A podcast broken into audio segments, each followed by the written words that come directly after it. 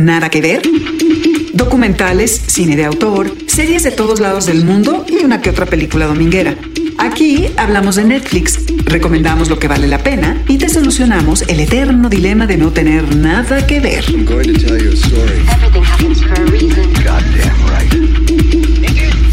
Nada que ver, un podcast original de Netflix. Ha llegado la hora de ser prácticos.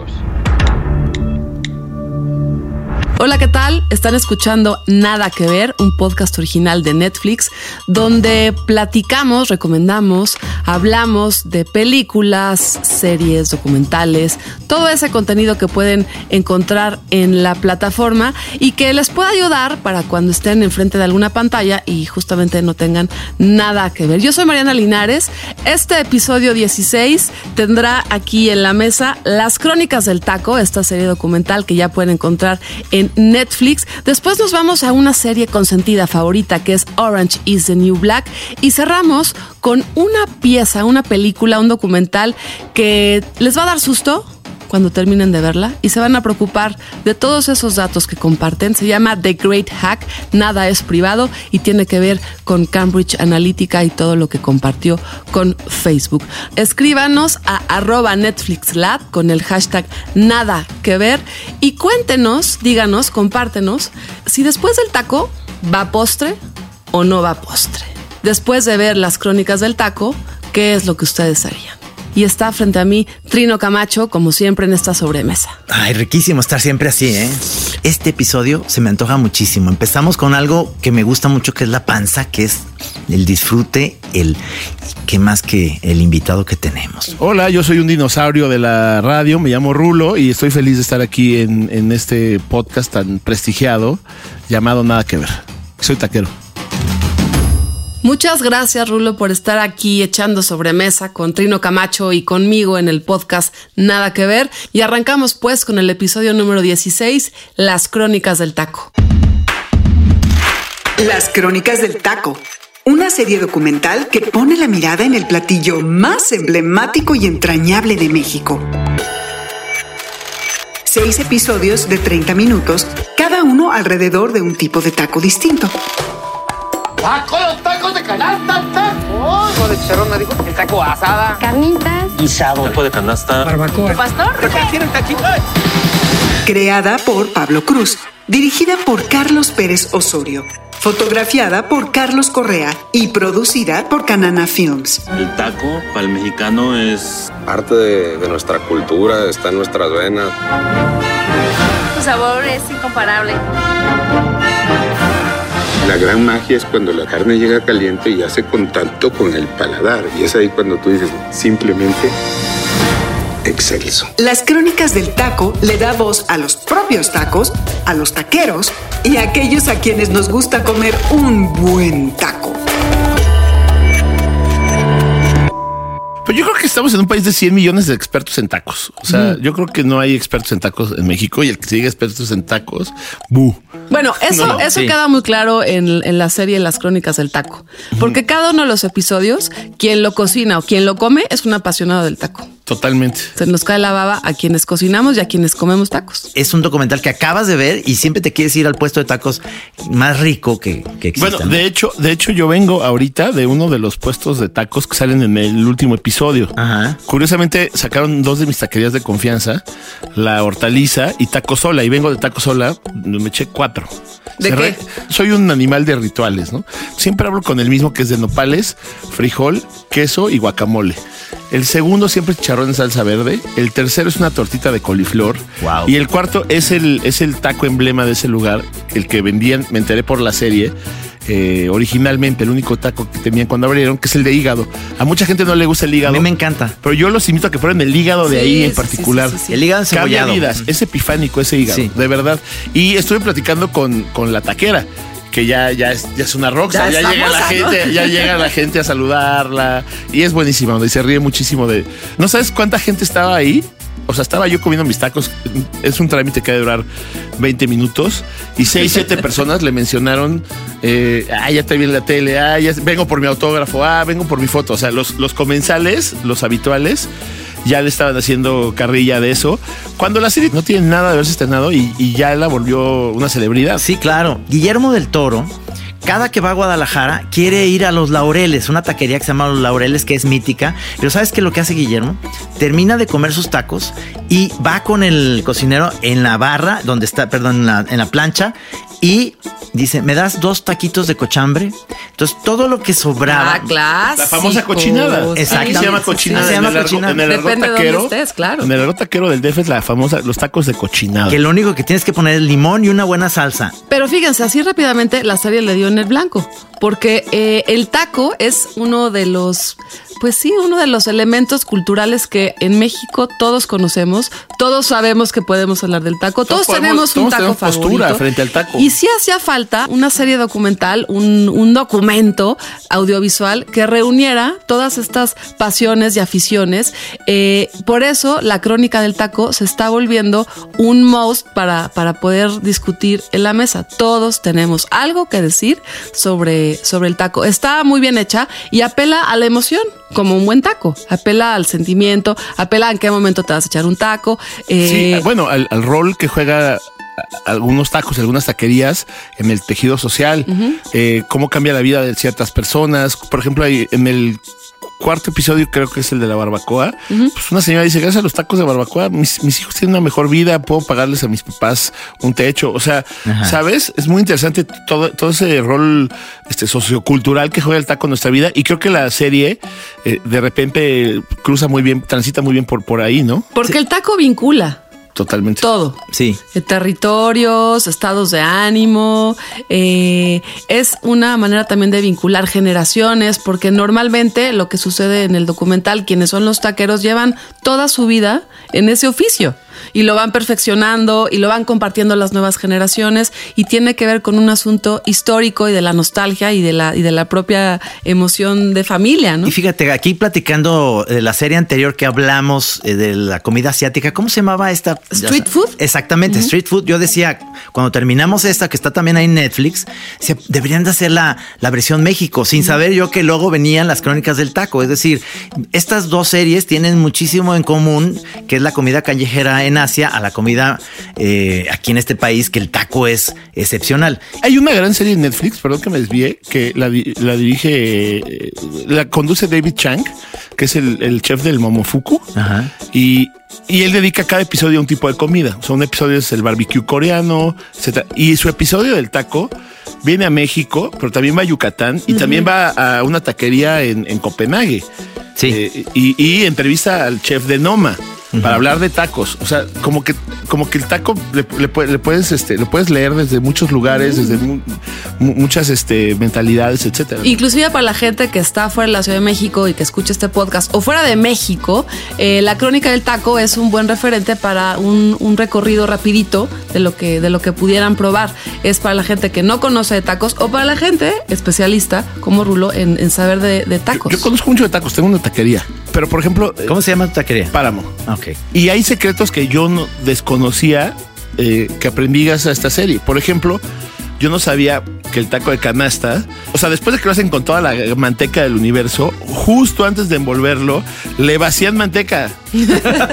O sea, está Claro, por eso te comes un taco de, de canasta frío y tu cuerpo tres días después lo sigue repitiendo, ¿no? Sí. Tres días después, ¿eh? Tres días después, trido. Y es por la cantidad de manteca que lleva. O sea, Y ese recorrido también es, está muy bien hecho porque vas conociendo cómo se hace cada uno de los tacos. Claro. Es muy bonito porque además cada taco está asociado a una diferente región del país. Sí.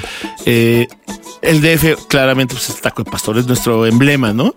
Y, Y, y, eh, perdón, pero cuando vean cualquier episodio, este, al día siguiente se les va a antojar ir a comerse. Totalmente. No, ahí O mismo. inmediatamente. en Inmediatamente. ese momento. Inmediatamente. o Ahora, sea. lo malo del taco es que no lo puedes pedir a tu casa. O sea, no, No. puedes estar viendo la serie y pedir porque el taco no suele viajar bien. No, no, no, no tiene no es como esa. la pizza, por ejemplo. No, pero No, puedes es ir en cualquier pizza. momento. O sea, no hagan su Eats de tacos. No, lo hagan. No, lo no, no. Tienes que ir, tienes que ir al lugar, estar ahí y esperar a tu porque tienes que ir a una buena taquería. Si, si no esperas, es que no, tampoco es muy buena.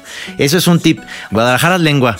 Es que da para una segunda temporada. O sea, la segunda temporada, pues de tacos de los tapatíos, Sí. este tacos de insectos, Sí. todos los tacos que se comen en, en Yucatán. O de sea, no se vuelve repetitiva. No, no, no, para, para nada, nada. porque hay historias, hay historias muy interesantes en torno a los tacos. O sea, es, está bien hecha. Y es No una nos serie gusta para verla en qué momento. En cualquiera. En cualquiera. Con Sí. hambre no. Eh, pues- Con hambre no. No. Te quieres sacar los Es como ir al súper con hambre. O sea. ¿me entiendes? Te compras Sí, todo. ajá. Entonces, no, no, tienes que ir ya después comida. Está rico, te quita el hambre y está barato. Sabe a casa, sabe a familia, sabe a amigos. Si no hay una buena salsa, el taco se te derrumba. Debes de sentir esa experiencia al morder el taco, sentir cómo cruje la tortilla. La muerdes y sale el aceitito de la carne. Es una experiencia increíble. Esto es México, un buen taco.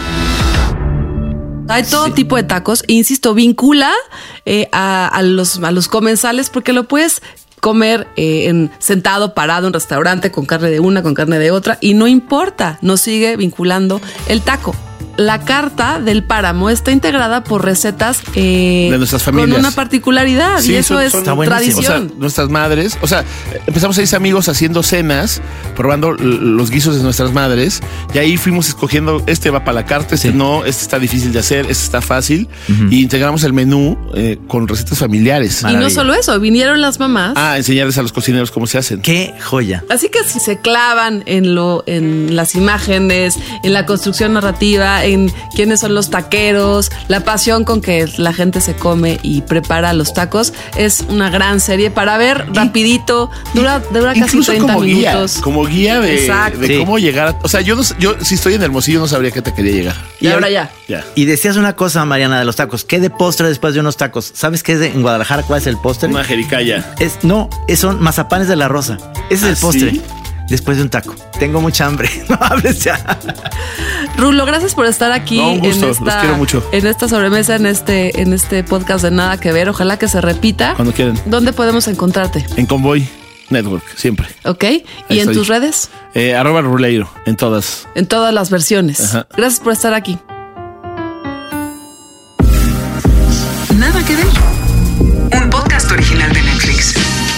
Y avanzamos en este episodio 16 de La Panza. Nos vamos a la emoción porque vamos a hablar de una de las series que más queremos. Y por supuesto estamos hablando de Orange is the New Black que abre su séptima temporada.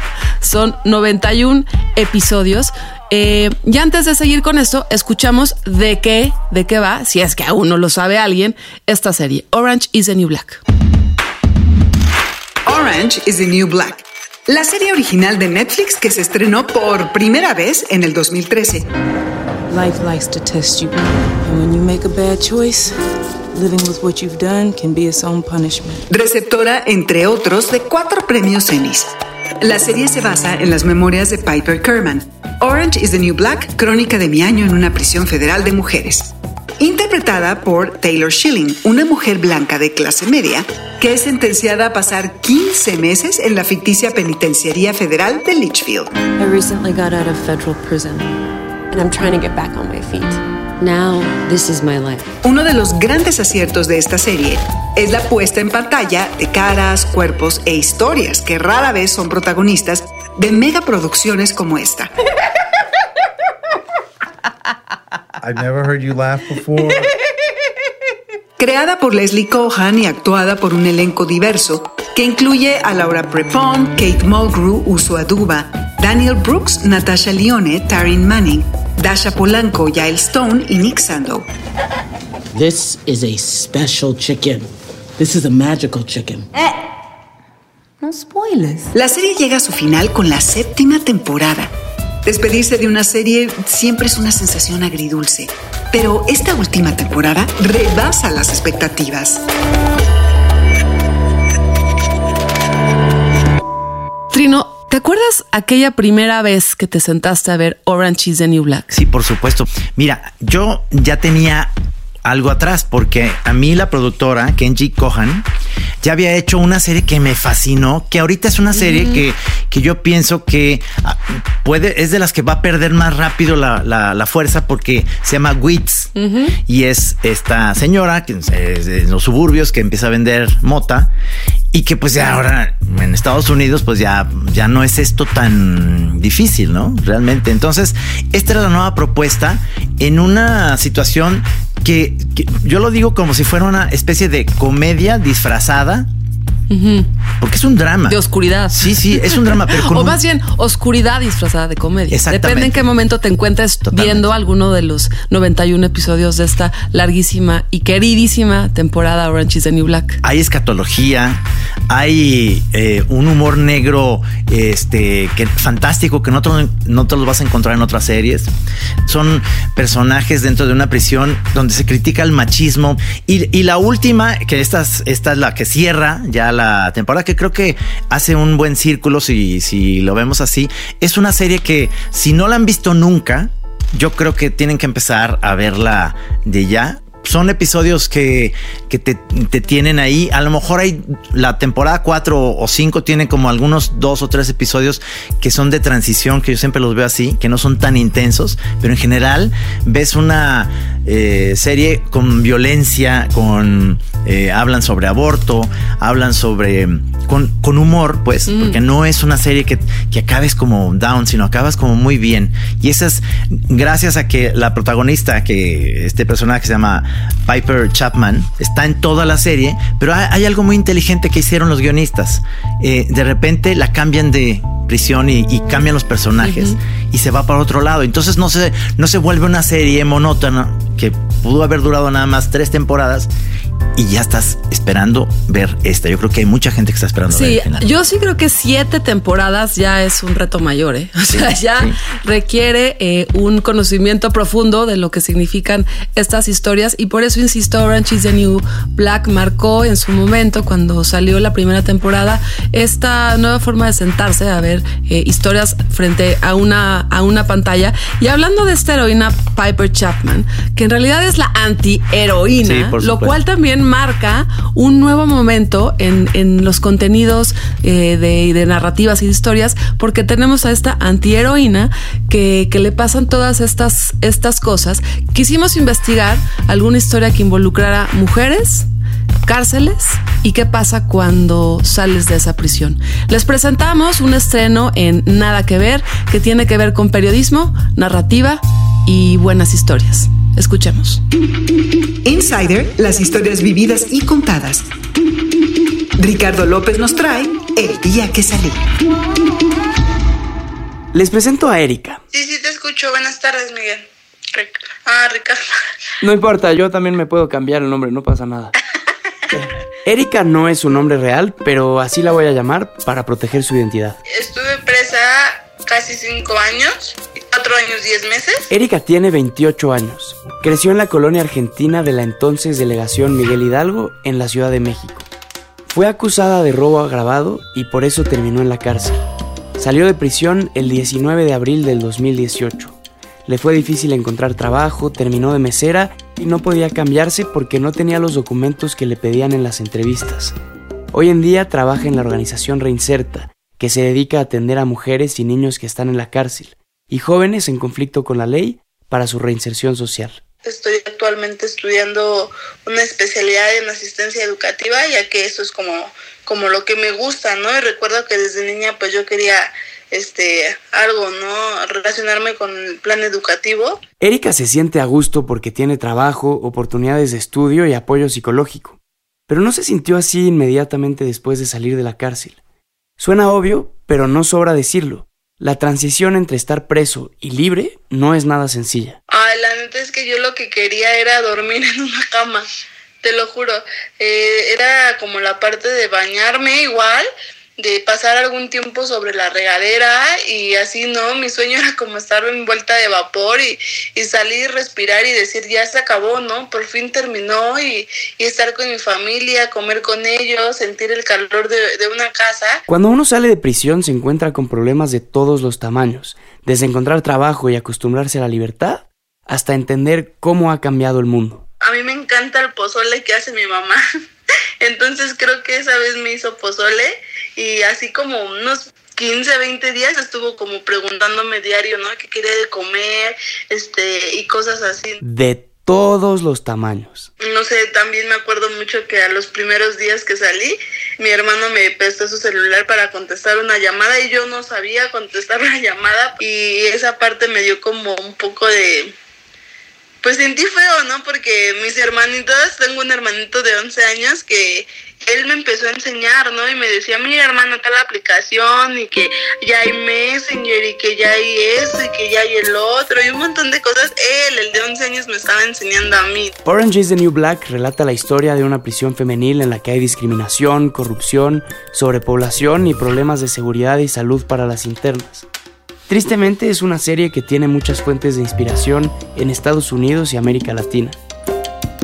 Quienes pueden salir, como Erika, tienen que enfrentarse a un mundo que no siempre conocen ni está listo para recibirlos. Nada que ver. Un podcast original de Netflix. Muchas gracias a Ricardo López por la entrega de esta mini historia. Qué buena está, ¿eh? Sobre una mujer que estuvo en la cárcel y lo que implica salir. Orange is the New Black, temporada 7, ya se encuentra en Netflix.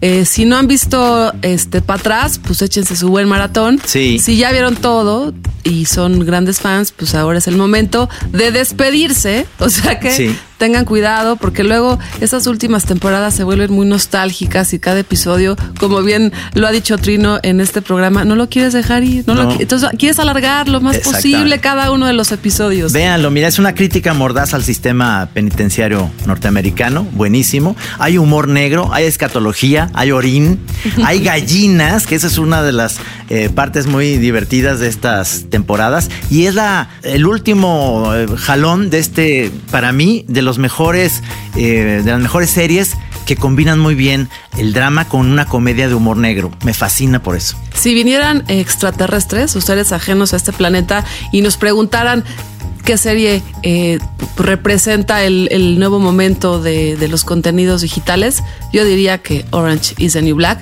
Así que es un must, hay que verlo porque hay que verlo para estar en esta conversación.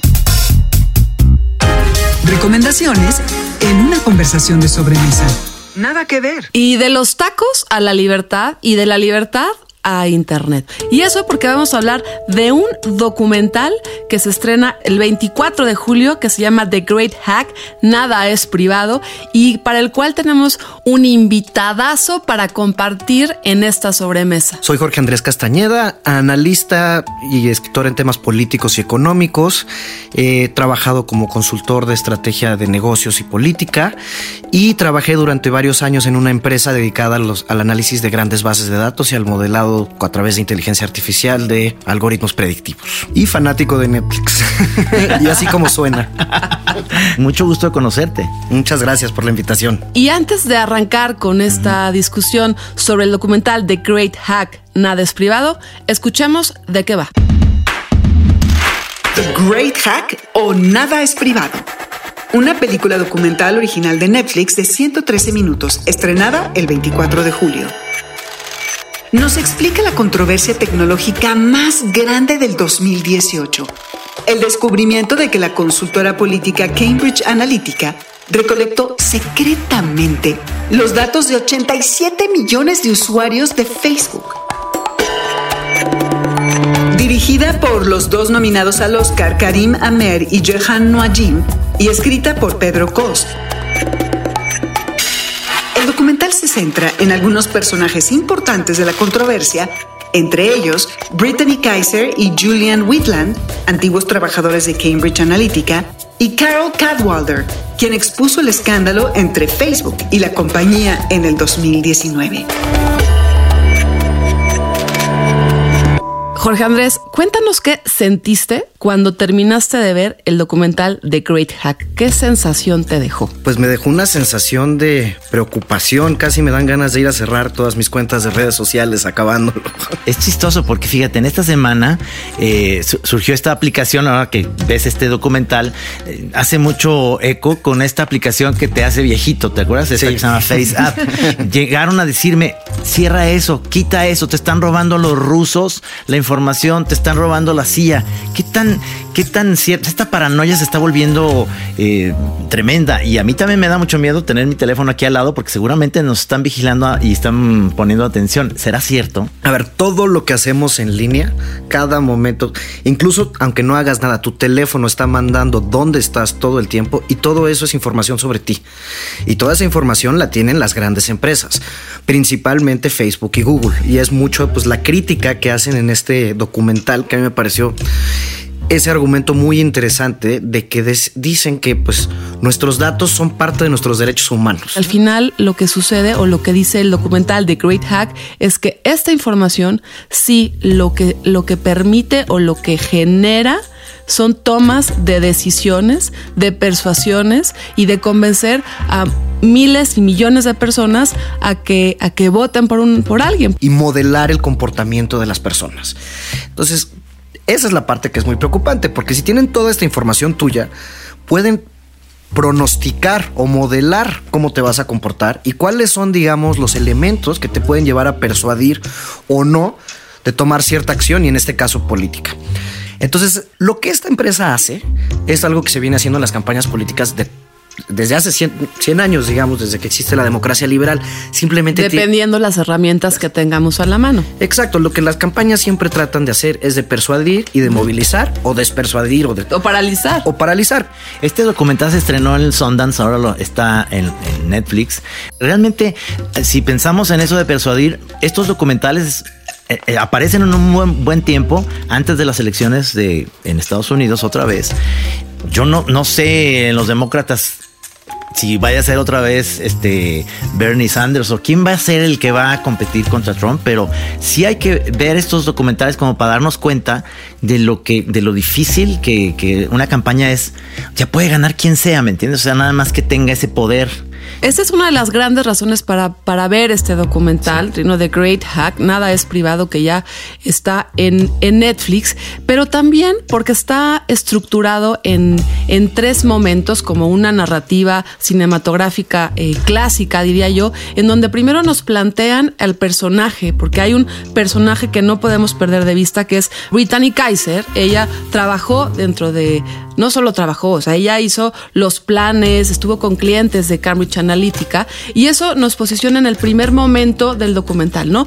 ¿Quién es, quién es ella? ¿Quién es ella con respecto a Cambridge Analytica y quién es Cambridge Analytica con respecto al mundo? En el segundo momento vemos a Brittany Kaiser eh, ya en el conflicto, es decir, que ella necesita decirle al mundo lo que pasó y lo que ella misma hizo dentro de la empresa. Y en un tercer momento es probablemente cómo se puede, eh, cómo puede haber un final feliz para esta, esta, esta protagonista. Y eso también es muy importante de un documental, Jorge Trino, que tiene muchísimos datos. Hay que tener momento para poner atención. No, no es un documental eh, sencillo de ver porque requiere inclusive estar comparando en internet y buscar a los personajes y buscar las fechas, eh, requiere que estés ahí metido porque es complejo de entender. Pero también creo que lo que logra justamente es que tú, como espectador común, sin ser especialista, sin que sepas tanto sobre el tema, te des cuenta, como bien dices Jorge, que aguas con todos esos datos que uno genera, comparte o deja de compartir. Y esa creo que es la gran labor de este, este documental de Great Hack. Sí, totalmente de acuerdo. Eh, y la parte que a mí me gusta mucho es al, final. Eh, sin decir de más para que sí. cuidado, cuidado, aquí no hay spoilers. Eh, el cuestionamiento a, pues a la democracia, ¿no? O sea, si somos tan persuadibles a través de estas herramientas como individuos, Incluso se llega a referir a esto como armas de mm, algo que se podría utilizar en un combate, pero, en la guerra. Pero ¿cómo lo ven ustedes? Yo creo que sí. Pues por supuesto, sí, pues sí, y tenemos que entenderlos a nuestras, nuestros sistemas democráticos tienen que entender estas nuevas herramientas y cómo pueden influir o no en las intenciones de voto y en, y en las decisiones más importantes del mundo. Pero eso también es muy evidente en el documental. Sí se trata de datos, de herramientas, de información, pero al final es de seres humanos. Es que ¿Qué pones tú en Facebook? Porque ahí fue eh, la plataforma donde se ventilaron todos tus secretos, rumores, vinculaciones, gustos, no gustos. Y es de lo más personal, de lo más íntimo, ¿no? Sí. Y, y también yo creo que estos personajes como Alexander Nix, que fue el mero mero de Cambridge Analytica, él como ser humano ¿De dónde viene? ¿Por qué hace eso? ¿Cuál es su interés? No necesariamente es el interés económico, ¿no?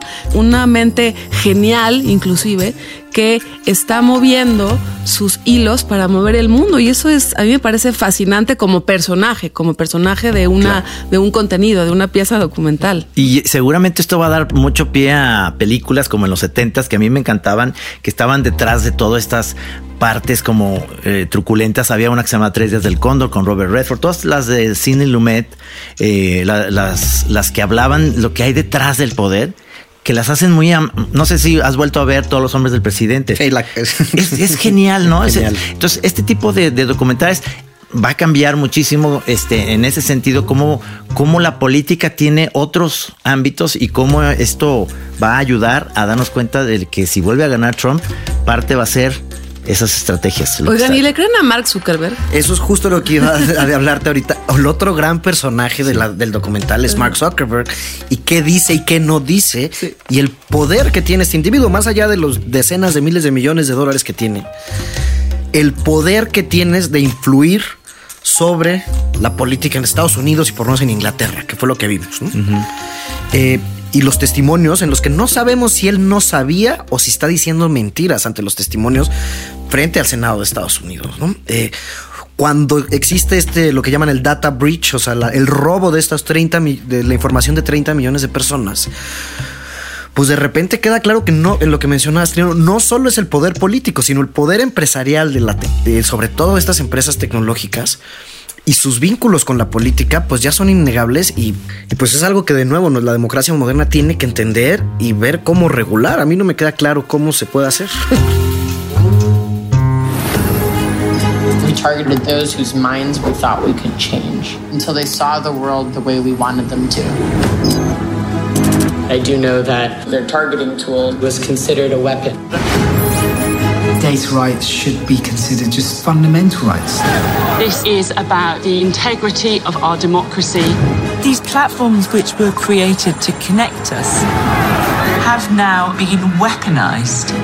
It's impossible to know what is what because nothing is what it seems. Así que The Great Hack es un gran pretexto para saber dónde estamos situados en, en este complejísimo eh, momento de redes sociales, bases de datos, información, que insisto, al final siento que es parte de la humanidad, como bien arrancaste tú esta conversación, Jorge. ¿Te gustó, Jorge? A mí me gustó mucho el documental, o sea, lo que enseña es que el eh, Black Mirror no está tan lejos. Exactamente, exactamente. Eso sí pasa. Sí, sí, sí. sí, y podemos, pues, ir por la vida y ignorar que eso está pasando y seguir poniendo likes en todos lados, ¿no? Empieza este documental con el profesor preguntándole a los alumnos, ¿nunca han sentido que su teléfono los está escuchando uh -huh. cuando les avienta un comercial? Que también es un gran personaje ese profesor. Uh -huh. Pues sí, yo se los recomiendo muchísimo, creo que es un gran documental y muy interesante y, y ahora, como decías, no se viene la elección en Estados Unidos otra vez, pues por lo menos entender qué papel van a jugar todas estas componentes, digamos, estratégicos de las campañas de los dos lados, uh -huh. en ver quién, quién gana. ¿no? Eh, en el documental se menciona cómo fueron 70 mil votos los que hicieron ganar a Donald Trump. Hillary obtuvo 3 millones más de votos, pero 70 mil votos en ciertos lugares fueron lo que, gracias al colegio electoral, sí. le dieron la victoria a Donald Trump. Y estas herramientas quizá fueron cruciales, nunca sabremos la realidad, en cambiar esos 70 mil votos en tres estados clave. ¿Sabrá alguien la realidad? Es lo que yo pregunto. es que esa es la verdad. ¿Habrá una sola realidad? Exactamente. Jorge Andrés Castañeda, gracias por estar aquí en Nada que Ver para compartirnos lo que significa el documental The Great Hack, su importancia y por qué es necesario estar pendientes a lo que, a lo que compartimos. Muchísimas gracias, ¿eh? Y mucho gusto conocerte. El gusto es todo mío. Y nos despedimos de Nada que Ver, este podcast original de Netflix. Ustedes sí, denle like, compartan, pueden poner en sus redes. Nadie, le, nadie le vamos a robar nadie datos. les vamos ¿no? a robar datos. Este, la cuenta de Trino, por favor. Es arroba Trino Monero en todas las, eh, incluso con Zuckerberg, así estoy. Eh, Facebook, Twitter, Instagram, todo. Jorge, compártenos por favor tus redes. Eh, estoy como Jorge A. Cast en Twitter. Ahí pueden ver mis artículos, mis opiniones y todo lo que. y un montón de datos que voy dejando ahí para que después puedan hackear. hackear. Yo soy arroba Emelinares Cruz. Esto fue Nada que Ver, un podcast original de Netflix, cada semana con recomendaciones para que cuando te sientes frente a una pantalla tengas mucho que ver. Hasta la próxima.